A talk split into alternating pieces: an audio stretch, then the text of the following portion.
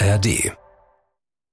Talk mit Tees. Da habe ich wirklich fast geheult, als ich das gesehen habe, weil das ist nach wie vor eine der intensivsten Zeichnungen, die ich in meinem Leben je gesehen habe. Ich dachte, die sieht ja lustig aus, die zeichne ich jetzt einfach mal. Und das hat die dann mitgekriegt, dann ist sie zu mir gekommen, hat ihren Rucksack abgenommen und hat mich gezeichnet. Glenn Shirley hat es geschafft, mit diesem Song und Johnny Cash aus dem Gefängnis rauszukommen. Die Assistentin hat dann gesagt, der kriegt so eine Anfrage jede Woche. Macht euch da mal keine, keine Hoffnungen, aber ich leite genau. es mal weiter. Eine Woche später hatte ich eine Mail von Nick Cave. Er wollte eine Reaktion haben vom Publikum, als er die Leute mit dem Mikrofonständer verdroschen hat. Keine Graphic Novel der Welt verkauft sich viel. Die schon. Ein Podcast von SWR3. Jo, hallo, mein Name ist Christian Thees und mein Name ist Reinhard Kleist. Reinhard, einer unserer erfolgreichsten, renommiertesten Comicautoren in Deutschland. Besonders bekannt natürlich durch zahlreiche biografische Graphic Novels. Nick Cave war dabei, Elvis irgendwann, David Bowie zuletzt. Da gibt's dann auch einen zweiten Teil Ende nächsten Jahres.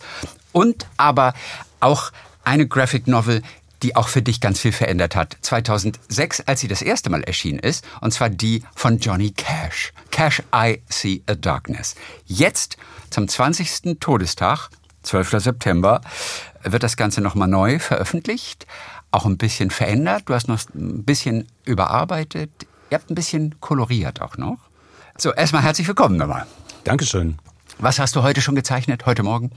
Heute Morgen habe ich nichts gezeichnet. Heute Morgen habe ich mich um meinen E-Mail-Verkehr gekümmert und äh, nachgeguckt, ob ich tatsächlich nächste Woche in die USA fahren kann oder nicht. Was du eigentlich möchtest, aber es steht noch auf der Kippe. Es steht noch auf der Kippe. Ich habe noch nicht mein Visum. Gut, und das hat eine kleine Hintergeschichte. Ich weiß nicht, ob die geheim ist oder ob man die erzählen darf. Naja, mittlerweile wissen es auch alle, auch wahrscheinlich das ist ein Konsulat in den USA, äh, weil ich ne, letztes Jahr war ich im Irak und hatte dort äh, auch einen Auftritt gehabt. Ähm, ich habe mal so Live-Zeichnen-Konzerte, da bin ich mit irakischen Musikern aufgetreten. Und naja, das sieht das Konsulat äh, der Vereinigten Staaten nicht so gerne, wenn man reinschreibt, dass man im Irak gewesen ist im vorigen Jahr. Und ja. jetzt gibt es ein bisschen Schwierigkeiten mit dem Visum, aber es kriege ich hin. Kriege ich hin.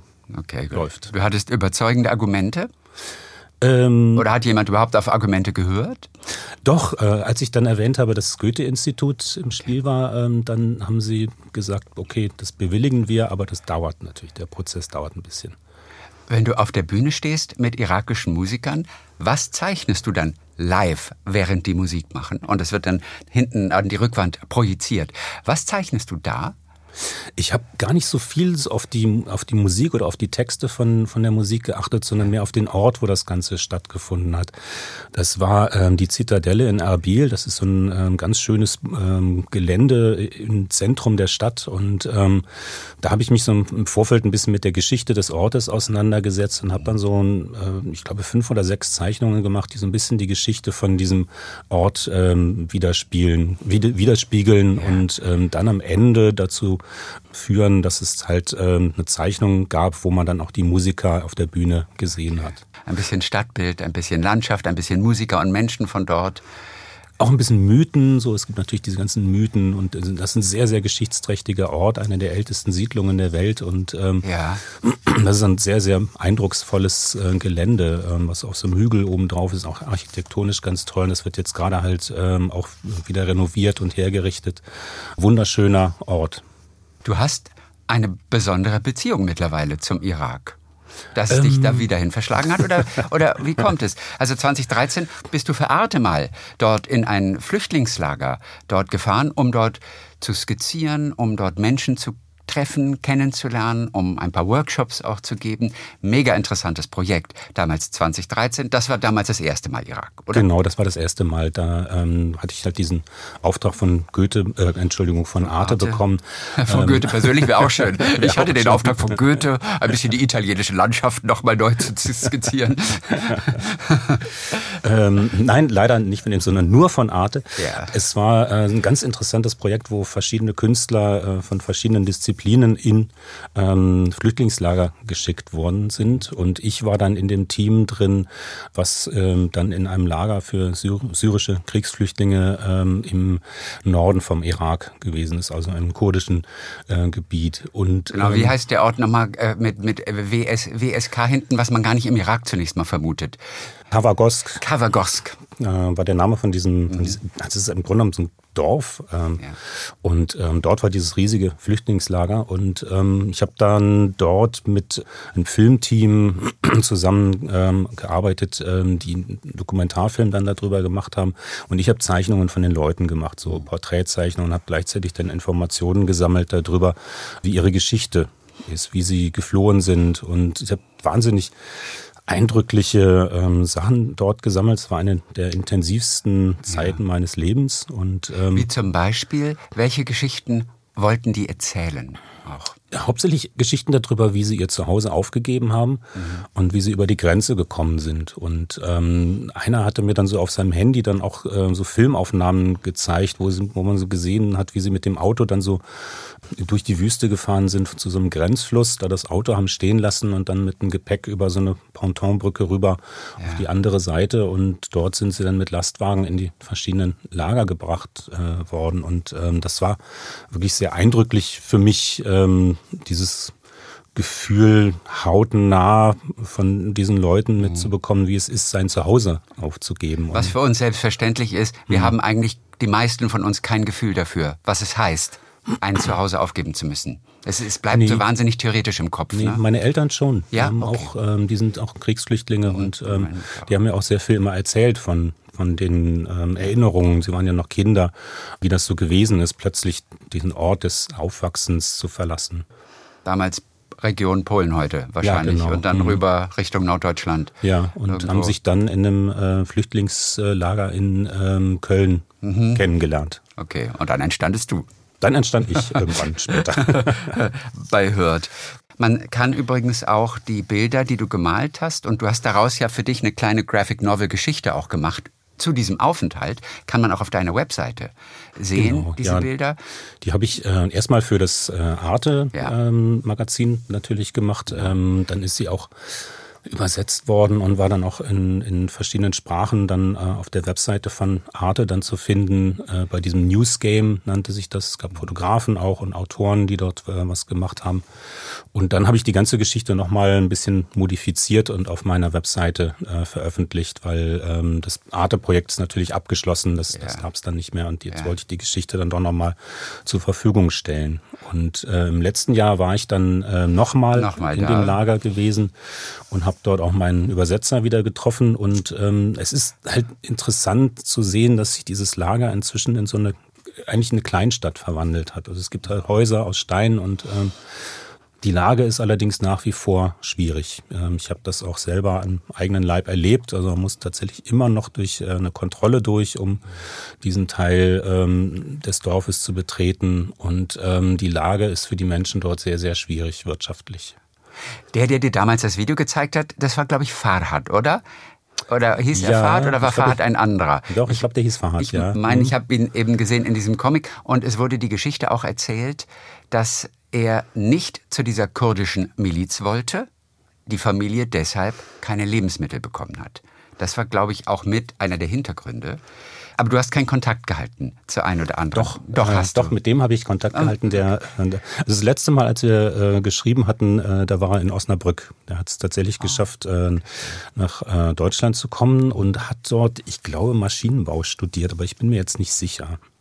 Hammer, sogar Maschinenbau studiert schon. Ja, ja, der war, der war total gebildet und ähm, ähm, das, ja, der hat irgendwie, der hat wahnsinnig gut Englisch gesprochen damals ja. schon. Ich glaube, dass wir beim letzten Mal, als wir ähm, auf Facebook so äh, Kontakt hatten, ich glaube, da hat er mir sogar auf Deutsch geschrieben, aber ich bin mir nicht mehr sicher. Das ist jetzt auch schon ein paar Jahre her. Dir war allerdings nicht so wohl, als du das erste Mal dahin gefahren bist, oder? Also es war, es war eine große Unsicherheit da, wie das werden würde. Ja klar. Ich war, diese ersten Stunden, diese ersten Tage waren hart, oder? Ich war erstmal, natürlich, ich war völlig, ähm, völlig überfordert erstmal. Äh, ich wusste nicht, was ich jetzt so machen soll, was das, was das Ganze so äh, soll und, und ähm, musste erstmal auch so meinen Platz finden in, in diesem, dieser Aufgabestellung, ähm, die ich dort hatte. Also geh mal in so ein Flüchtlingslager und mach mal Zeichnungen, ist ja erstmal so eine äh, etwas merkwürdige äh, Arbeitsstellung, genau. äh, Aufgabenstellung. Und, ähm, Wollen die überhaupt gezeichnet werden? Genau. Und wie kommuniziere ich mit denen? Ähm, wie, wie gehe ich überhaupt mit den Leuten um? Eigentlich war dann nachher alles total easy. Also gerade mit dem Skizzenblock hat man halt auch wenn man direkt mit den Leuten nicht reden konnte, hatte man natürlich sofort eine Verbindung. Ähm, so, ich habe die Leute dann gezeichnet und mein Übersetzer hat dann mit denen auch so kommuniziert. Ich habe Fragen gestellt und in den Pausen dazwischen habe ich dann immer diese Zeichnungen gemacht und wir haben natürlich dann alle erstmal über diese Bilder auch gelacht. Mhm. Und ähm, da habe ich dann auch wieder gemerkt, was für eine schöne Art der Kommunikation diese Zeichnung eigentlich ist. Also ähm, ja, das, das Zeichnen an sich, dass da jemand sitzt und, und eine Zeichnung macht, das mhm. ist natürlich erstmal was ganz Besonderes. Das ist ja auch bei diesen Live-Zeichnen-Konzerten so ein äh, ganz besonderer Moment. Da geht es ja nicht nur darum, dass so ein, so ein Bild da an der Wand zu sehen ist, äh, sondern halt, dass man dem Entstehungsprozess zugucken kann. Und dann ist die Zeichnung so eine universelle Sprache. Also da braucht es dann zum Teil auch gar nicht äh, Worte dann dafür, sondern. Zeichnen die Kinder denn auch? Also generell, jetzt wenn du nicht da bist, haben die Stift und Papier und lieben es zu malen, zu zeichnen? Naja, generell weiß ich natürlich nicht, weil ich ja auch nur, nur eine Woche dort gewesen bin. Aber ich habe halt ganz viel Zeichensachen mitgebracht dahin.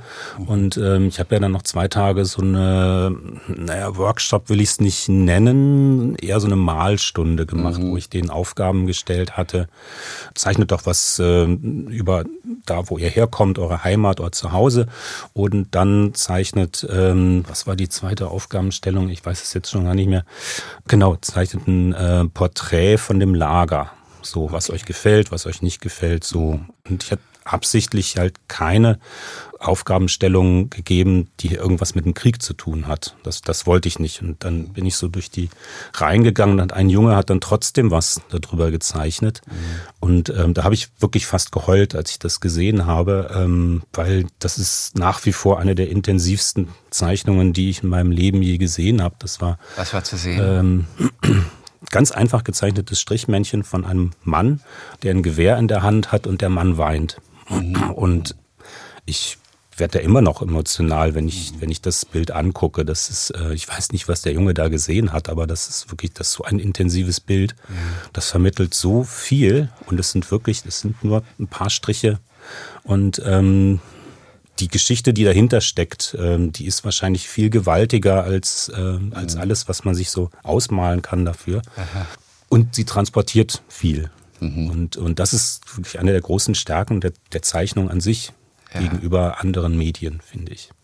Und in dieser Geschichte, die auch alle lesen und, und äh, betrachten können auf deiner Webseite, da ist auch zu sehen, die vielleicht schönste Begegnung dieser Woche, das war gleich am ersten Tag, ein kleines Mädchen, ich glaube, sie hieß Diala, die zurückgemalt hat. Ja, ja, genau. Erzähl, erzähl uns von dieser wirklich schönen Begegnung. Ja, das war, das war ganz toll. Wie gesagt, ich kam in dieses Lager rein und wusste überhaupt nicht, was ich machen soll. Und dann war dieses kleine Mädchen mit so einem Hut. Und ich dachte, die sieht ja lustig aus die zeichne ich jetzt einfach mal. Und das hat die dann mitgekriegt. Dann ist sie zu mir gekommen, hat ihren Rucksack abgenommen und hat ihr Schulheft rausgezogen und hat dann auch mich gezeichnet. So haben wir uns dann gegenseitig gezeichnet. Also sie hat nicht gesprochen. Ich habe nachher mitgekriegt, die konnte Englisch. Die war aber sehr, sehr äh, verschlossen. Also viele im Lager kannten sie auch und sie haben mir gesagt, die redet eigentlich nicht gerne, aber sie hat kommuniziert und zwar auch über die Zeichnung. Ja. Und ähm, die Zeichnung habe ich immer noch bei mir zu Hause. Die hat sie mir geschenkt. Ähm, die hängt bei mir. Das ist eines meiner wertvollsten Besitze. Ähm, kleine Zeichnung von, von einem Mann mit sehr langen Beinen. Und sie hat tatsächlich sogar meinen Rucksack porträtiert. Meinen kleinen braunen Rucksack, den ich ja. immer noch habe. Ach, wie schön. Und du hast Matsch kennengelernt im Lager. Du hast gelernt, erfahren, oder? Das war doch da im Irak oder war der das Matsch. woanders? Der Matsch? Ja. Äh. Der, der, der nicht einfach nur Matsch ist. Wir denken, ja, Matsch, wir sehen Festival in Wacken, Matsch, lauter lustige Leute, die trotzdem feiern und sich wohlfühlen und sich wie Schweine drin suhlen. Aber Matsch kann richtig, richtig heftig sein. Oder? Ja, das war entsetzlich. Das war so am letzten Tag, ähm, da habe ich äh, äh, von meinem Übersetzer das Angebot bekommen, ich kann ja auch mal übernachten bei, äh, bei Ihnen im Zelt. Und ich dachte so, oh, ist ja kein Problem, ist relativ warm und so. Das war, ich glaube, November. Und äh, naja, dann hat es in der Nacht angefangen zu regnen und dann hat sich dieses ganze Lager, was in so einer Senke drin ist, in so eine riesige Matsch, Wüste verwandelt. Und das ist natürlich schwierig, wenn man in Zelten wohnt und ähm, dann halt auch ähm, auf so Gemeinschaftstoiletten wie so, so Plumpsklos gehen muss. Und man macht so zwei Schritte und dann hat sich dieser, dieser Lehmmatsch so an den Füßen so angesammelt, wie so Batzen. Und jetzt damit dann halt auf so ein Gemeinschaftsklo zu gehen, ist wirklich totale Hölle. Mhm. Und ähm, das war äh, für mich irgendwie, ja, wie soll man sagen, eindrücklich, aber für die Menschen dort halt ein Teil des Lebens und das hat lange Jahre gedauert, mhm. dass dieser Zustand dann nicht besser wurde. Ein paar Eindrücke einer deiner vielen Reisen, die du auch in die Welt gemacht hast, um Menschen, um Städte dort vor Ort zu skizzieren, zu porträtieren. Manchmal ist auch ein Werk daraus entstanden, äh, wie über Havanna zum Beispiel. Für Johnny Cash bist du auch nach Tennessee zum Beispiel auch mal vor Ort gereist, um Eindrücke auf dich wirken zu lassen, die du dann in diese Graphic Novel einbaust? Warst du auch drüben dafür? Nee. Das nee, nicht. Das, das ging alles von hier. Dafür gab es Bilder und Filme genug, oder? Ja, da gibt's da gibt's ganz viel Material natürlich darüber. Ähm, das habe ich, also ich meine, da muss ich auch sagen, das war ja nun alles so, ich würde mal sagen, 2005 habe ich angefangen zu arbeiten und da habe ich auch noch nicht so viel Geld gehabt, äh, um solche Reisen unternehmen zu können, weil ähm, dieser. Johnny Cash war ja für mich wirklich ein Game Changer, wie du gesagt hast. Ja. Ich hatte davor, sagen wir mal, relativ unerfolgreich äh, Bücher veröffentlicht und das Geld war dann zum Teil auch sehr knapp. Man, ich habe da so hier in Berlin so mit dem Bohem-Lifestyle gelebt und dann irgendwann merkte ich aber so, oh, ich muss jetzt mal wirklich was, ähm, was ändern. Ähm, ich muss ja mal gucken, dass ich ein Buch mache, wo ich halt mein Interesse und, und das, was ich gerne machen möchte, auch mit einem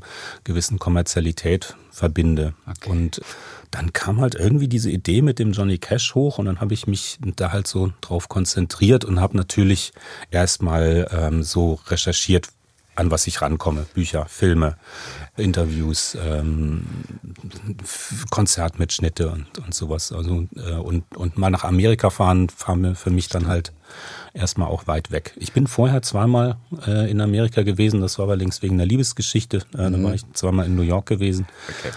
Das zählt jetzt nicht ganz. nee, der, für die Liebe kommt man immer irgendwie rüber über den Teich, ja, äh, ja. ob man Geld hat oder nicht. Gut, wie bist du rübergekommen damals? Da hast du Geld zusammengekratzt dann. Da habe ich dann Geld zusammengekratzt. Das ja. Muss halt sein. Ansonsten aber, klar, aber das sind so die, die typischen Jahre. Man zeichnet und zeichnet, aber man kann nichts wirklich verkaufen, davon kannst du nicht leben. Wovon hast du gelebt? Dann eher so Werbung und solche Aufträge? Ja, Werbung, Oder was Aufträge. Hast du alles gemacht? Ähm, ich habe auch zu Jobs angenommen. Ich war dann so bei einer Sommerakademie als Lehrer ah. ähm, tätig. Und ich habe äh, Filme ausgefahren bei der Berlinale. Da war ich Filmfahrer und habe dann die Filmkopien, die 35 Meter okay. Filmkopien so in die Kinos gefahren.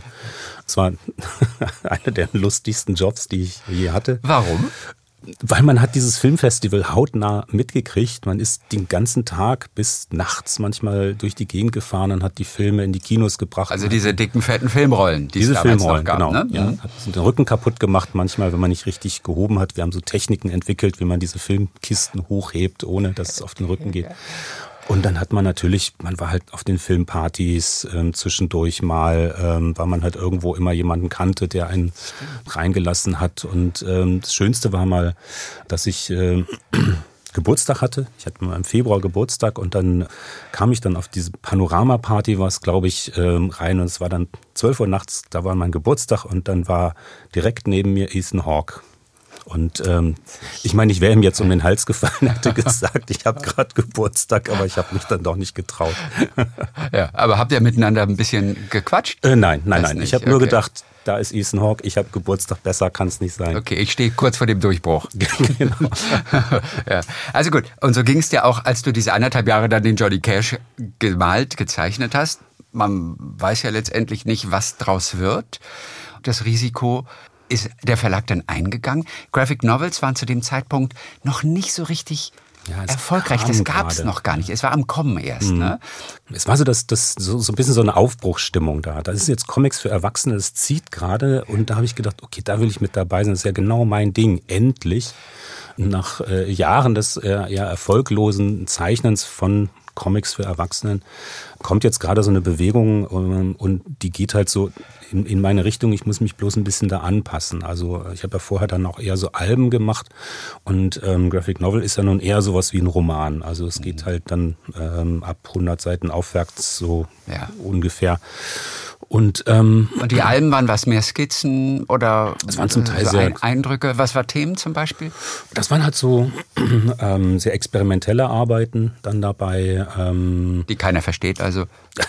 ja, die, wo, wo ich schon, wenn ich mir die Sachen angucke, dann denke ich mir so, ja, die, das Artwork ist ganz schön, aber es steht eigentlich der Erzählung im Weg. Mhm. Ähm, so, ich habe mich wenig darum gekümmert, jetzt wirklich gut zu erzählen, sondern ich wollte immer mit einem tollen Artwork überzeugen. Und Thema war was zum Beispiel?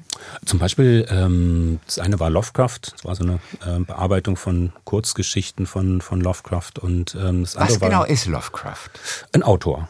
Lovecraft ist ein Autor, okay. Und denn, denn man wurde schon aufmerksam auf dich immerhin. Also so in der ja. Szene, gell? Also Lovecraft, das hat schon einen Namen auf jeden Fall irgendwie, dieses Werk, wenn auch nicht künstlerisch kommerziell erfolgreich.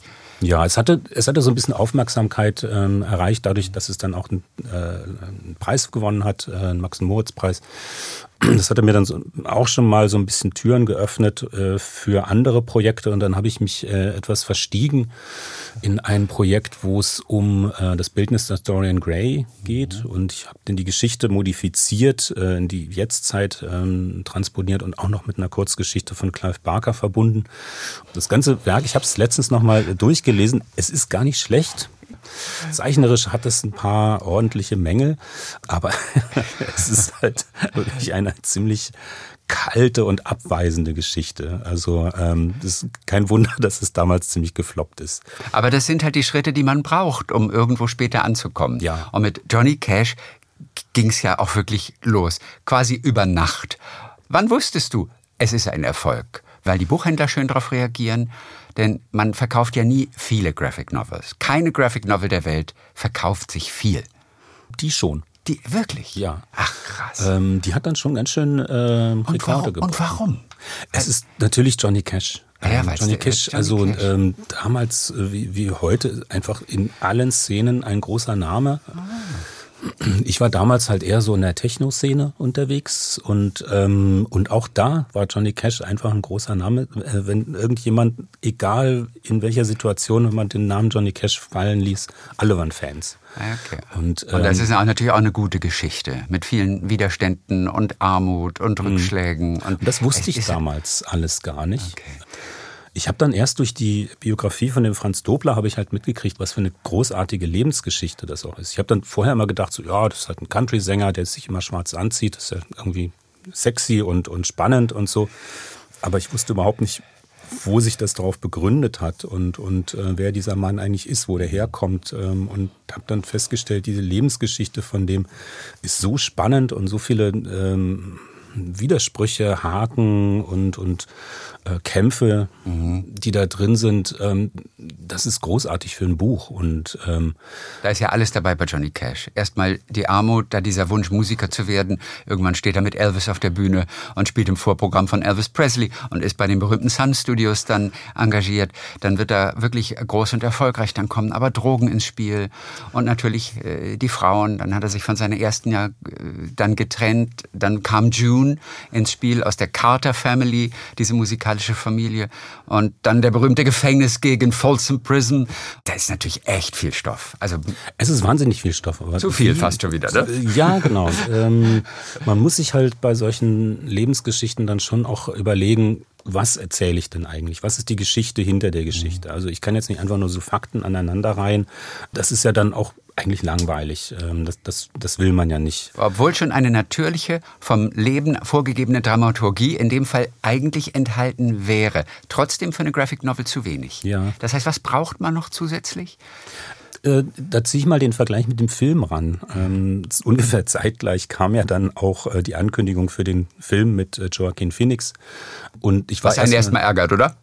Denk ja, mal, ja, es hat mich erstmal geärgert. Oh mein Gott, jetzt kommt ein Film. Ja. Und, Der Stoff und, ist durch. äh, Keiner interessiert sich fürs Buch mehr. Oder man sagt, naja, da hat er jetzt nach dem Film irgendwie versucht, sich an den Erfolg ranzuhängen, bla bla bla. Wie Ich hieß hab, der Film nochmal? Entschuldigung. Walk the Line. Walk the Line. Walk the Line, das war ja, der Film, ja. genau. Mhm.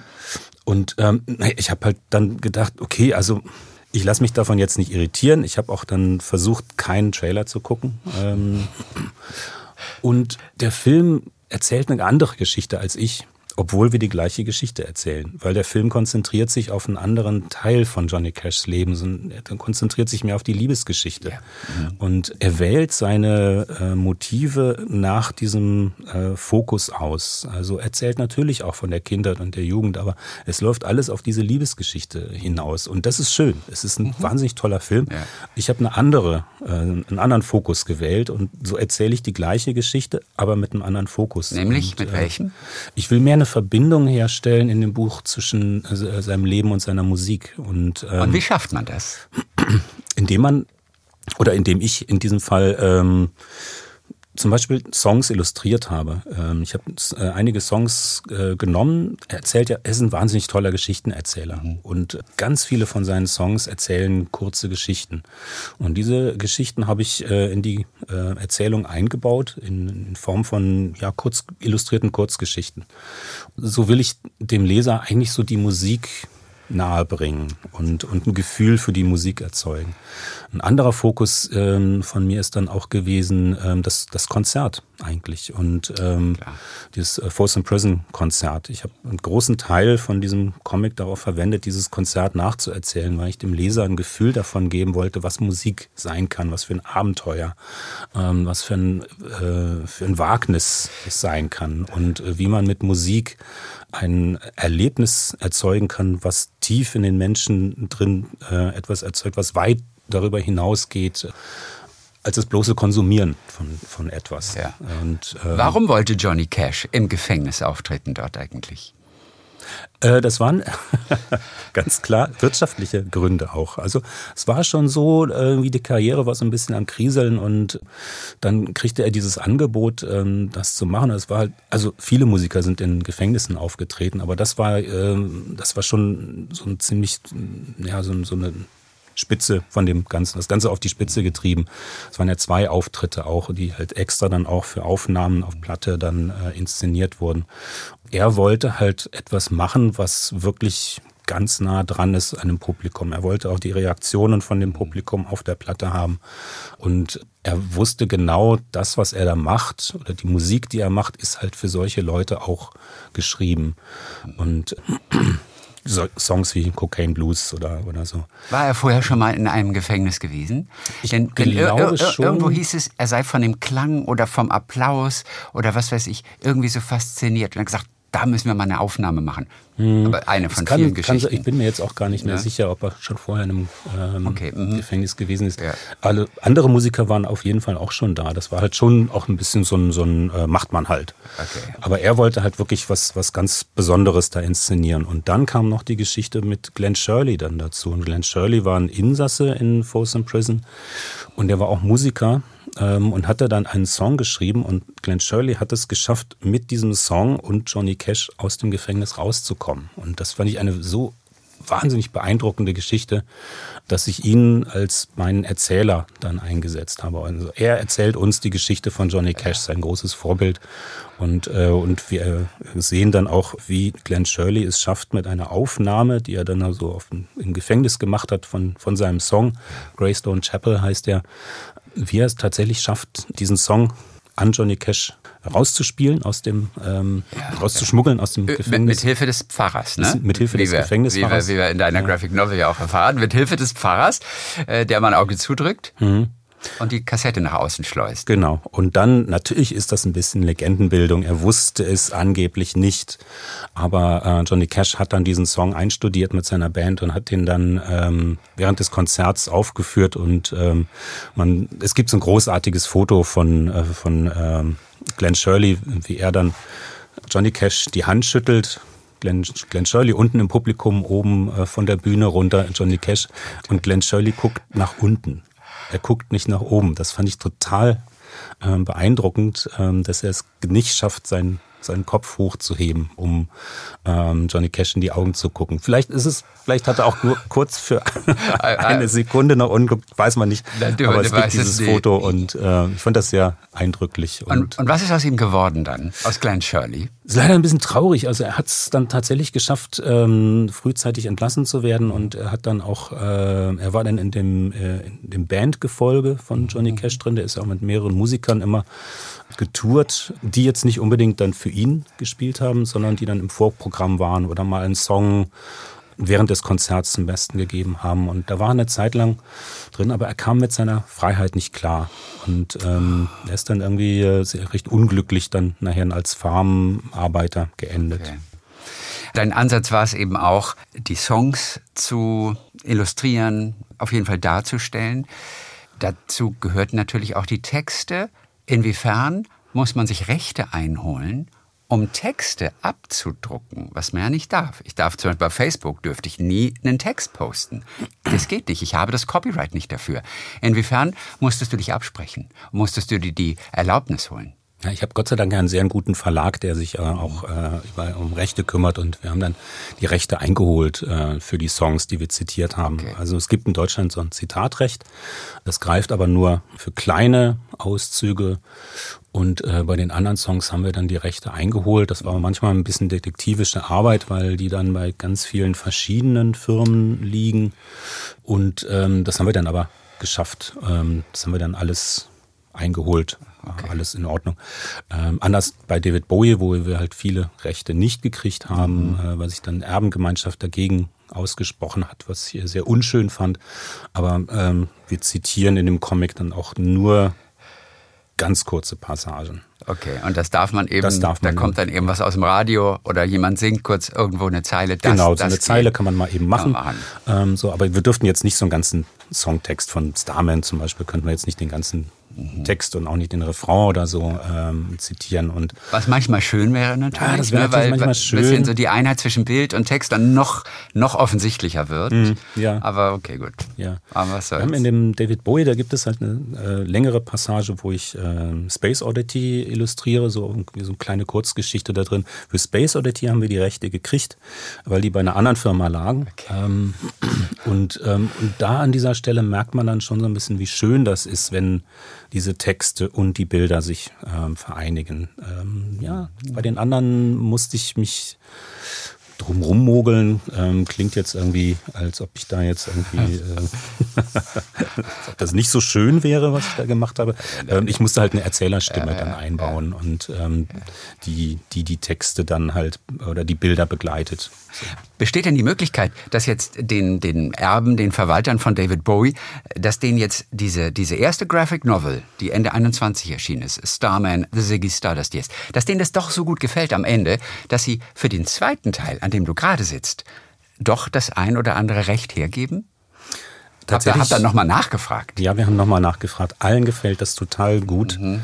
Ähm, sie sind ganz glücklich damit, ähm, finden das Projekt wahnsinnig toll, aber sie wollen es trotzdem nicht machen. Aber warum? Gibt es eine vernünftige Begründung? warum? Aber man fragt, aber irgendwann hört man auf. Irgendwann hört man auf. Irgendwann macht man sich kommt, unbeliebt. Es kommt irgendwann nur noch, äh, ja, wir müssen dann mit, den, mit denen sprechen, wir müssen mit denen sprechen und dann kommt irgendwo so ein Nein und dann funktioniert es halt nicht. Und ähm, ich habe, schade, aber es tut dem Ganzen keinen Abbruch. Ich habe mich auf beide Eventualitäten vorbereitet und das, was ich jetzt für den zweiten Teil vorbereitet habe, kommt auch ohne extensive ähm, Lyrics-Zitate ähm, aus.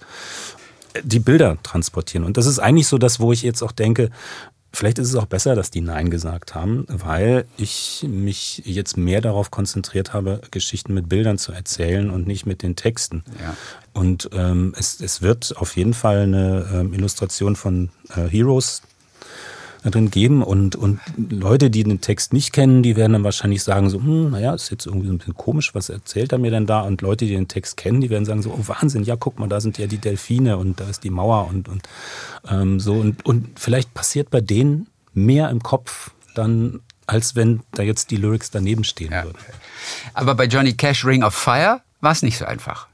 Nee, Ring of Fire haben wir nicht gekriegt, aber das war jetzt auch nicht schlimm. Ähm, da haben wir einfach einen anderen Song genommen. Ring of Fire wollte ich gar nicht illustrieren, sondern okay. das war nur so eine Szene, wo ähm, Johnny Cash und June Carter in einem Diner sitzen und mhm. äh, den Song zusammen singen. Und ähm, dann haben wir einfach einen anderen Song genommen. Okay. So, für I See a Darkness, also Cash für die Neuauflage, hast du so ein bisschen was geändert. Zunächst mal, ihr habt es koloriert, also hinten drin gibt es immer so ein paar wirklich mehrfarbige Bilder, die du neu gemacht hast auch.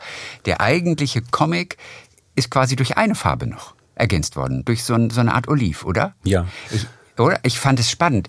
Ich mag keine Schwarz-Weiß-Comics eigentlich. Ich liebe, ja, ich liebe farbige Comics. Und ich fand es interessant zu sehen, dass hier nur durch das Oliv, das mal füllt es die ganzen Körper aus, mal ist es die Art von Schatten, nur durch dieses Art von Oliv ist es total befriedigend für mich. Das Diese ja eine lustig. Farbe reicht mir total und ich habe nicht mehr das Gefühl, es ist was ich oft denke, ich weiß, ihr Zeichner liebt es in Schwarz-Weiß zu arbeiten, ich als Leser liebe Farbe zu sehen. Mir reicht schon diese eine Farbe und das fand ich irgendwie spannend. Tatsächlich gibt es diese Farbe schon in der Original. Ah, die gibt es auch schon. Das ja. Original kenne ich nämlich nicht. Ja. Im Original ist es ein Grau, ähm, was ich halt eingesetzt habe. Und okay. tatsächlich habe ich das auch so ein bisschen dramaturgisch eingesetzt, um so Ebenen auseinanderzuhalten. Mhm. Und ähm, ich wollte halt mit diesem, mit diesem ähm, Grau natürlich auch ein bisschen mehr Tiefe erzeugen in den Bildern, aber auch die ähm, eigentliche Spielhandlung unterscheiden von den illustrierten Songs, weil die illustrierten ja. Songs sind dann halt ähm, zum größten Teil auf jeden Fall ähm, in hartem Schwarz-Weiß gehalten. Ja. So, und jetzt gibt es halt ähm, eigentlich nur, ähm, ist diese graue Stufe ähm, durch ein äh, Oliv ja. ersetzt worden. Und bums, es ist ein ganz anderes Buch. Ich finde es auch total faszinierend. Ich habe es ja. äh, ich hab's, äh, dann gesehen, wie das jetzt ausschaut. Das gibt es ja gar nicht. Das ist wirklich ein komplett anderes Buch. Und auch diese Unterscheidung fällt halt viel mehr auf. Also das ist vorher eigentlich fast ein bisschen untergegangen, dass es halt so eine dramaturgische Entscheidung gab, mit dem Grau auch zu arbeiten. Und, und jetzt fällt das halt wirklich viel mehr auf. Und gleichzeitig haben wir das Buch noch ein bisschen größer gemacht, ähm, damit es auch in die Reihe passt mit den anderen Graphic Novels, die ich gemacht habe. Ein Hardcover gemacht. Ähm, dann hinten die Galerie farbig gemacht, Richtig, äh, das Lettering überarbeitet. Ich habe auch noch ein paar Texte, habe ich auch noch mal ein bisschen rumgeschraubt, weil einige Formulierungen waren dann doch sehr holperig. Ich meine, das ist jetzt halt auch schon fast 20 Jahre her. Wie zum Beispiel? Welchen Satz hast du zum Beispiel geändert? Oh, das weiß ich jetzt also, gar nicht mehr. Aber es, ja, so, ich neige manchmal dazu, ein bisschen zu schwafeln in, in meinen Texten. Und dann habe ich schon so einen Redakteur, der mich dann immer runterkocht und sagt, das ist überflüssig rausstreichen. Ne? Und jetzt habe ich dann so gesehen beim nochmaligen Durchlesen so, na, da könnte man doch noch mal ein bisschen das weglassen, mhm. das weglassen. Prägnanter, ein bisschen, äh, dass die Leute mehr auf den Punkt kommen beim Reden. Und an einigen Panels, das sind also diese einzelnen Comicbilder, die ihr Panels nennt, da hast du dann gemerkt, dass du dich seit 2006 zeichnerisch doch nochmal weiterentwickelt hast. Absolut, ja. Äh, woran merkst du es zum Beispiel? Sind es Details an Figuren oder was hast du damals noch nicht so gut gemacht, wie du es heute machen würdest? Hm. Manchmal habe ich ihn nicht so gut getroffen.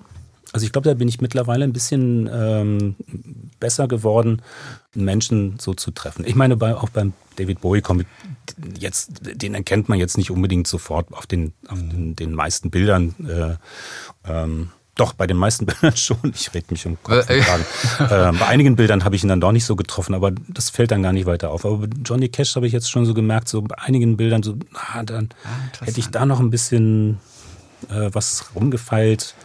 Oder auch dieses. Also so an Gesichtsausdrücken, Gesichtsausdrücken an Wiedererkennbarkeit ja, ja. und so manchmal, ähm, wenn ich so auf die Bilder gucke, da habe ich gedacht, so, ah, die Kamera ein bisschen weiter nach links stellen, ein bisschen oder weiter nach oben, mal oben auf den, von oben auf den Raum drauf gucken. Andere, Perspektive. So. Andere Perspektive. Aber du hast kein Bild neu gezeichnet. Nichts, nichts also das blieb schon. War die Versuchung da? Die Versuch, ja, absolut. Aber, aber das wäre dann zu viel gewesen. Wenn man erstmal an einer Stelle anfängt, nee, hört man nicht mehr auf. Das kennen viele. Wenn man erstmal anfängt zu, zu verbessern, es gibt nie ein Ende. Es gibt nie ein Ende. Nein. Und dann war wirklich die Entscheidung, ich lasse das alles ja. genau so, ja. äh, wie ich es damals gemacht habe ähm, und äh, freunde mich mit den Fehlern an, die gehören ja dann auch dazu. Ähm, und, äh, und es ist gut so. Ich habe es halt wirklich nochmal gelesen und war äh, von mir selber verblüfft, äh, wie gut ich da erzählt habe, wo ich, äh, wenn ich halt so zurückgucke, mhm. ähm, bei den Büchern, bei einigen Büchern, die ich davor gemacht habe, so, uh, da hapert es dann doch manchmal bei der Dramaturgie oder bei den, bei der Szenenabfolge, so und, und nee, den, den Johnny Cash, ich fand den ähm, nach wie vor gut erzählt. Du bist in Köln geboren oder in Hürth, beziehungsweise bist du, bist du groß geworden? Hast dann in, nee, äh, in Hürth nur geboren, groß geworden in Weilerswist, Großfernig. Sogar in, in Weilerswist. Genau. Und dann bist du nach Münster später gegangen und hast dort das Zeichnen, das Malen hast du studiert, richtig. Auch mit Abschluss gemacht und so. Da hast du es so richtig gelernt. Was war denn deine Abschlussarbeit? Was hast du als Abschlussarbeit gemacht? Oh, Lustige Frage, ja. Ähm, ich habe vorher schon ähm, in der Druckerei in Weilerswist, ähm, äh, da habe ich auch mein Praktikum gemacht, ähm, gearbeitet und da hatten wir irgendwann so eine Idee gehabt, Sieb, so künstlerische Siebdruck-Comics zu machen. Da haben wir so eine ganze Reihe gemacht, ich glaube fünf oder sechs äh, von diesen Mappen, äh, würde ich mal sagen. Und ähm, meine Abschlussarbeit war dann halt äh, ein Siebdruck-Comic, den ich dann auch da in der Druckerei dann in einer Auflage von 100 Stück äh, gedruckt habe. Ja. Das war die Abenteuer eines Weichenstellers von H.C. Artmann. Und ähm, ich habe dann, ähm, ja, es war im Grunde, ich, ich hatte schon so ein gewisses Standing an der Schule, weil ähm, das, mhm. dieser Lovecraft-Comic, der ist rausgekommen, da habe ich noch studiert. Und ich wollte dann meine Abschlussarbeit dann auch verbinden mit dieser äh, Veröffentlichung in dieser Reihe von diesen Siebdruck-Comics. Da hatte ich vorher, glaube ich, schon drei gemacht. Also, dass meine Präsentation äh, von, von diesem Comic war dann äh, eine Eisenbahnanlage ähm, wo dann äh, Comicseiten so, so eine Landschaft gemacht haben und man konnte dann mit so einer Eisenbahn, so einer Märklin-Eisenbahn konnte man dann rumfahren und da war dann auch das Weichenstellerhäuschen, um das es da geht und ähm, meine Professoren haben dann bei der Prüfung ähm, die ganze Zeit mit der Eisenbahnanlage rumgespielt und dann ja, hatte ich ein gutes Diplom gekriegt. Aber was für eine schöne Idee. Deine Idee auf jeden Fall, diese Geschichte zu machen, wurde gleich angenommen? Ja, ja. Denn ich weiß noch, ich habe mal mit dem Flix gesprochen, den du ja auch kennst, ne? Ja, klar, Kollege ja. aus Berlin dass der einen Comic machen wollte, da war der Professor wahnsinnig skeptisch und dann sollte er sich an so einem Webteppich, so wie der von Bayou, äh, äh, einfach versuchen. Dann hat er sich auch darauf eingelassen und dann hat er das auch mal angefangen und hat am Ende gesagt, nee. Und dann durfte er auch einen Comic machen, weil Professoren zu der Zeit Comics gegenüber ein bisschen skeptisch waren. Das war bei dir dann aber anders. Ich würde gerne den ähm, äh, Webteppich von Bayou von Flix sehen. äh, ich muss ihn mal darauf ansprechen. Gesagt, er wurde ja nicht zu Ende gemacht. Er hat angefangen. Egal. Und dann egal. hat auch der Professor. Irgendwo, irgendwo muss der Anfang sein. Und ich weiß nicht mehr, was das Thema war von dem Teppich. Er sollte, genau, sein Leben. Er hat ja nachher einen Comic gemacht zu seinem Leben. Übrigens auch dann die Zukunft, auch wie er stirbt am Ende. Auch das war in Flix Comic mit drin. Also sein Leben von Anfang bis, aber auch schon Ende. Und das sollte er im Teppich eben auch darstellen. Wahnsinn. Ja, ja. Das wäre jetzt so viel Geld wert. Schade, dass er das äh, Weben aufgegeben hat. ähm, ich musste auch tatsächlich am Anfang so ein bisschen ähm, einen Professor überzeugen davon, was ich so vorhabe. Ähm, er hat sich dann aber eigentlich recht schnell darauf eingelassen. Er hat mir aber auch gesagt, Reinhard, ich kann dir da auch keinen, aber keinen Ratschlag geben, weil ich habe von Comics nicht so viel Ahnung tu dich doch mit anderen Leuten zusammen. Und dann haben wir so eine, so eine kleine Comic-Gruppe ähm, gebildet an der Schule. Und eigentlich das ist das, wofür diese Schule auch, auch gut war. Also ähm, wenn ich auf meine Studienzeit zurückblicke, dann muss ich sagen, das meiste habe ich gelernt durch meine Kommilitonen. Äh, mhm. weniger durch die Professoren. Aber es ist genau das, was die Professoren auch wollten. Ähm, mein, mein, Illustrationsprofessor äh, Markus Herrenberger, der hat uns wirklich dazu angeleitet, Gruppen zu bilden, ähm, sich nachts zu treffen, äh, Skizzenbücher mitzunehmen und, und ähm, Bier zu trinken, zusammen zu zeichnen, weil der auch gesehen hat oder, oder gewusst hat, das meiste passiert in dem Austausch mit anderen Leuten und, und weniger, dass einem jemand sagt, du musst so und so zeichnen. Und ähm, tatsächlich einige Sachen davon mache ich bis heute. Zum Beispiel mein Skizzenbuch mitnehmen überall hin, wo ja. ich äh, reise und wo ich äh, irgendwas ähm, entdecke. Ähm, ich gehe manchmal in Museen und zeichne halt Sachen, mhm. weil ich einfach gelernt habe, ähm, auch durch, durch äh, die Ideen von meinem Professor, das Zeichnen ist ein Teil von meinem Leben. Ähm, das, das, wird immer zusammengehören und ich werde ähm, das nie so äh, machen, dass ich nur zeichne, wenn ich an meinem Zeichentisch sitze. Mhm. So, das ist das wäre dann so ein Bürojob, sondern das Zeichnen gehört für mich dazu wie Essen, Ja. Trinken. Hast du immer genug Bücher dabei, wenn du auch in der Welt herumreist? Ja, Gepäck ist ja begrenzt, aber Bücher sind ausreichend. Ja, also ich nehme immer meine Skizzenbücher mit und ich habe mir jetzt auch vorgenommen, ich werde, wenn ich in die USA einreise, das mache ich jetzt öffentlich, ich nehme das Skizzenbuch mit, was ich auf dem Markt in Bagdad gekauft habe. Einfach nur, weil ich es kann. Ja, du hast auch so unglaublich viele Reisen auch gemacht und du hast Workshops gemacht, auch in der arabischen Welt, im Sudan zum Beispiel, wo du auch dann mitbekommen hast, wie schwer es ist, da ein Comicmagazin herauszugeben. Aber diese Macher haben eine große Leidenschaft, die dich auch beeindruckt hat. Das heißt, was ist dir, was ist dir besonders aufgefallen, wenn du die Comic-Szene da betrachtet hast? Oder auch die Schwierigkeiten? Was sind so die eindrücklichen Bilder, die du mitgebracht hast?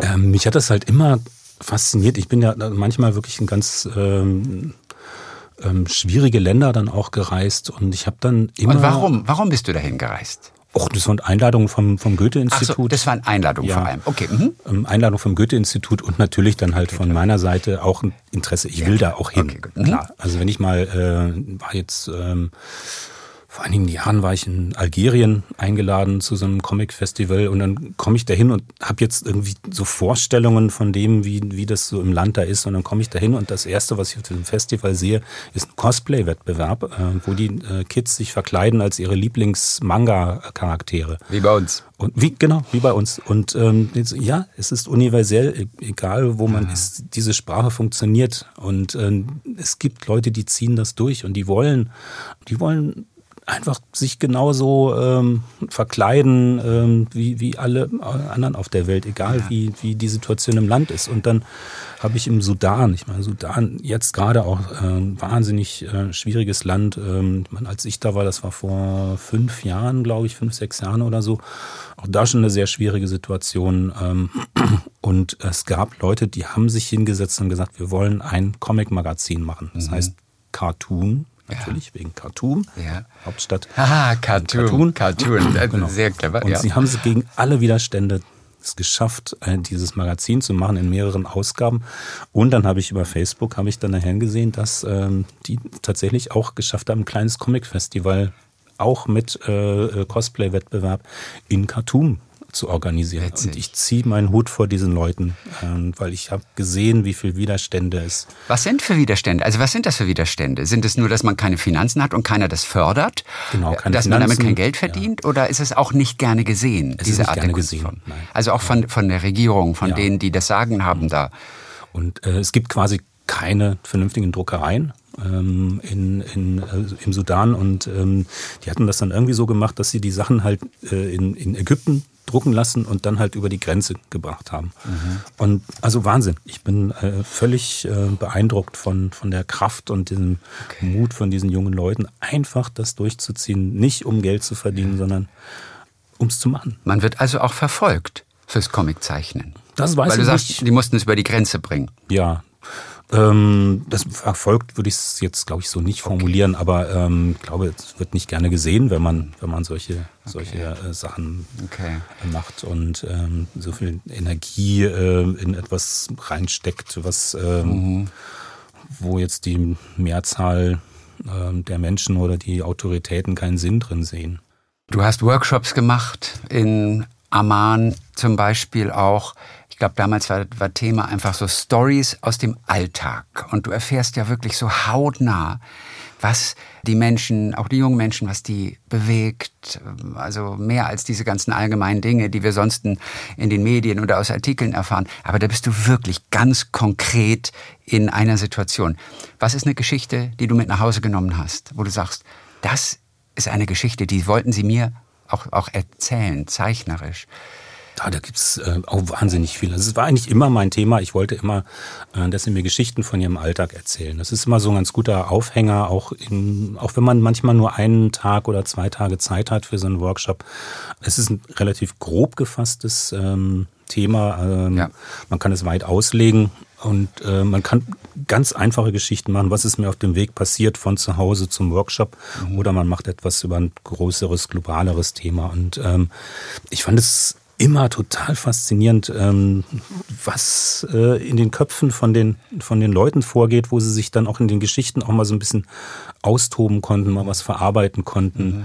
Und äh, sind manchmal wirklich kleine Alltagsgeschichten, die ganz viel aussagen. Ja. Und ähm, ich kann mich erinnern, da war eine Geschichte von einer Frau in Amman. Ja. Ähm, während der Zeit, wo ich da war, da gab es gerade ganz viele Proteste wegen Erhöhung ja. der Lebenshaltungskosten und äh, ganz speziellem Gas, ähm, so was halt viele auch zum Heizen oder zum Kochen brauchen. Und ähm, das eine Mädchen erzählte die Geschichte von zwei jungen Männern. Der eine geht auf die Demonstrationen, demonstriert, der andere geht, ähm, äh, ist Polizist und versucht halt diese Demonstrationen äh, nicht zusammenzuknüppeln, aber zu verhindern. Mhm. So, und dann sieht man, wie die beiden jungen Männer dann ähm, nach Hause gehen, gehen ins selbe Haus und schlafen im selben Zimmer, weil es sind Brüder.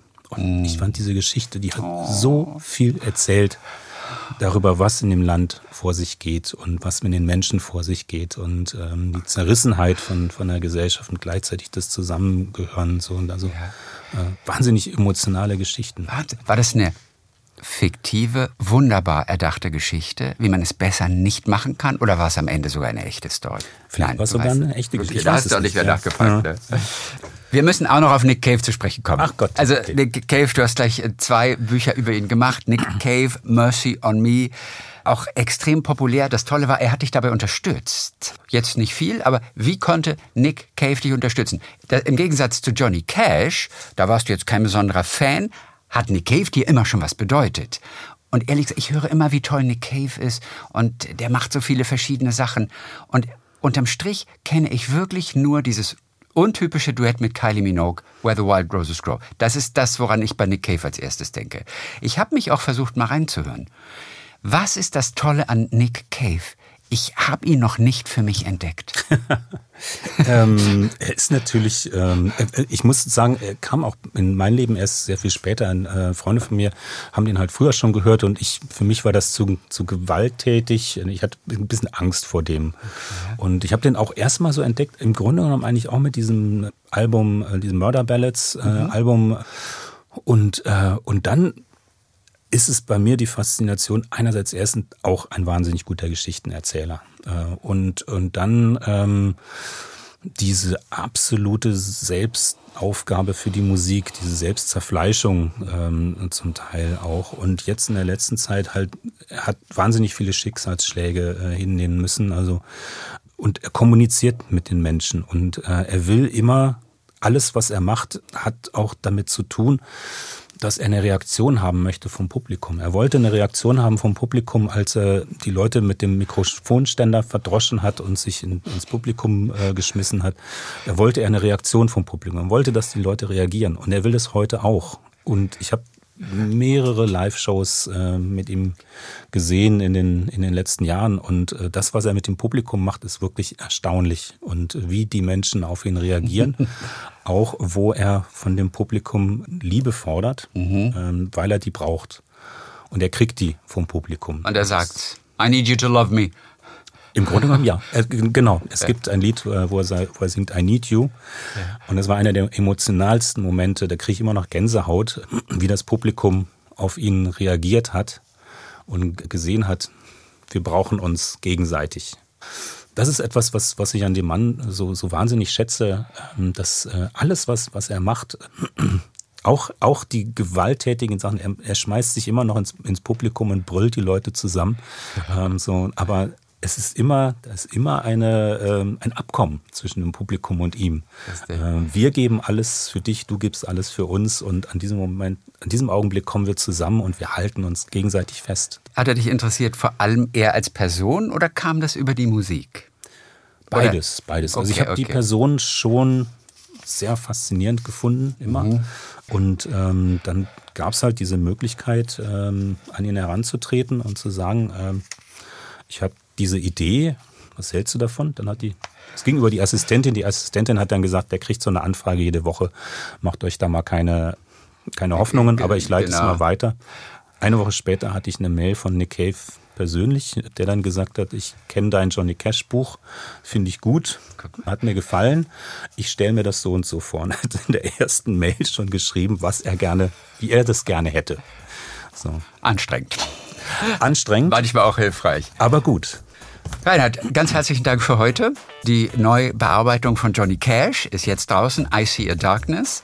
Wir hören uns wieder Ende 24, Ende nächsten Jahres, wir beiden. Dann kommt nämlich der zweite Teil von David Bowie. Ja, David und, Bowie in Berlin. Und dann werde ich dir sagen, ob ich mich mit Nick Cave noch ein bisschen angefreundet habe. Auch musikalisch. Ein Tipp, mit welchem Song fange ich an? Einstiegssong.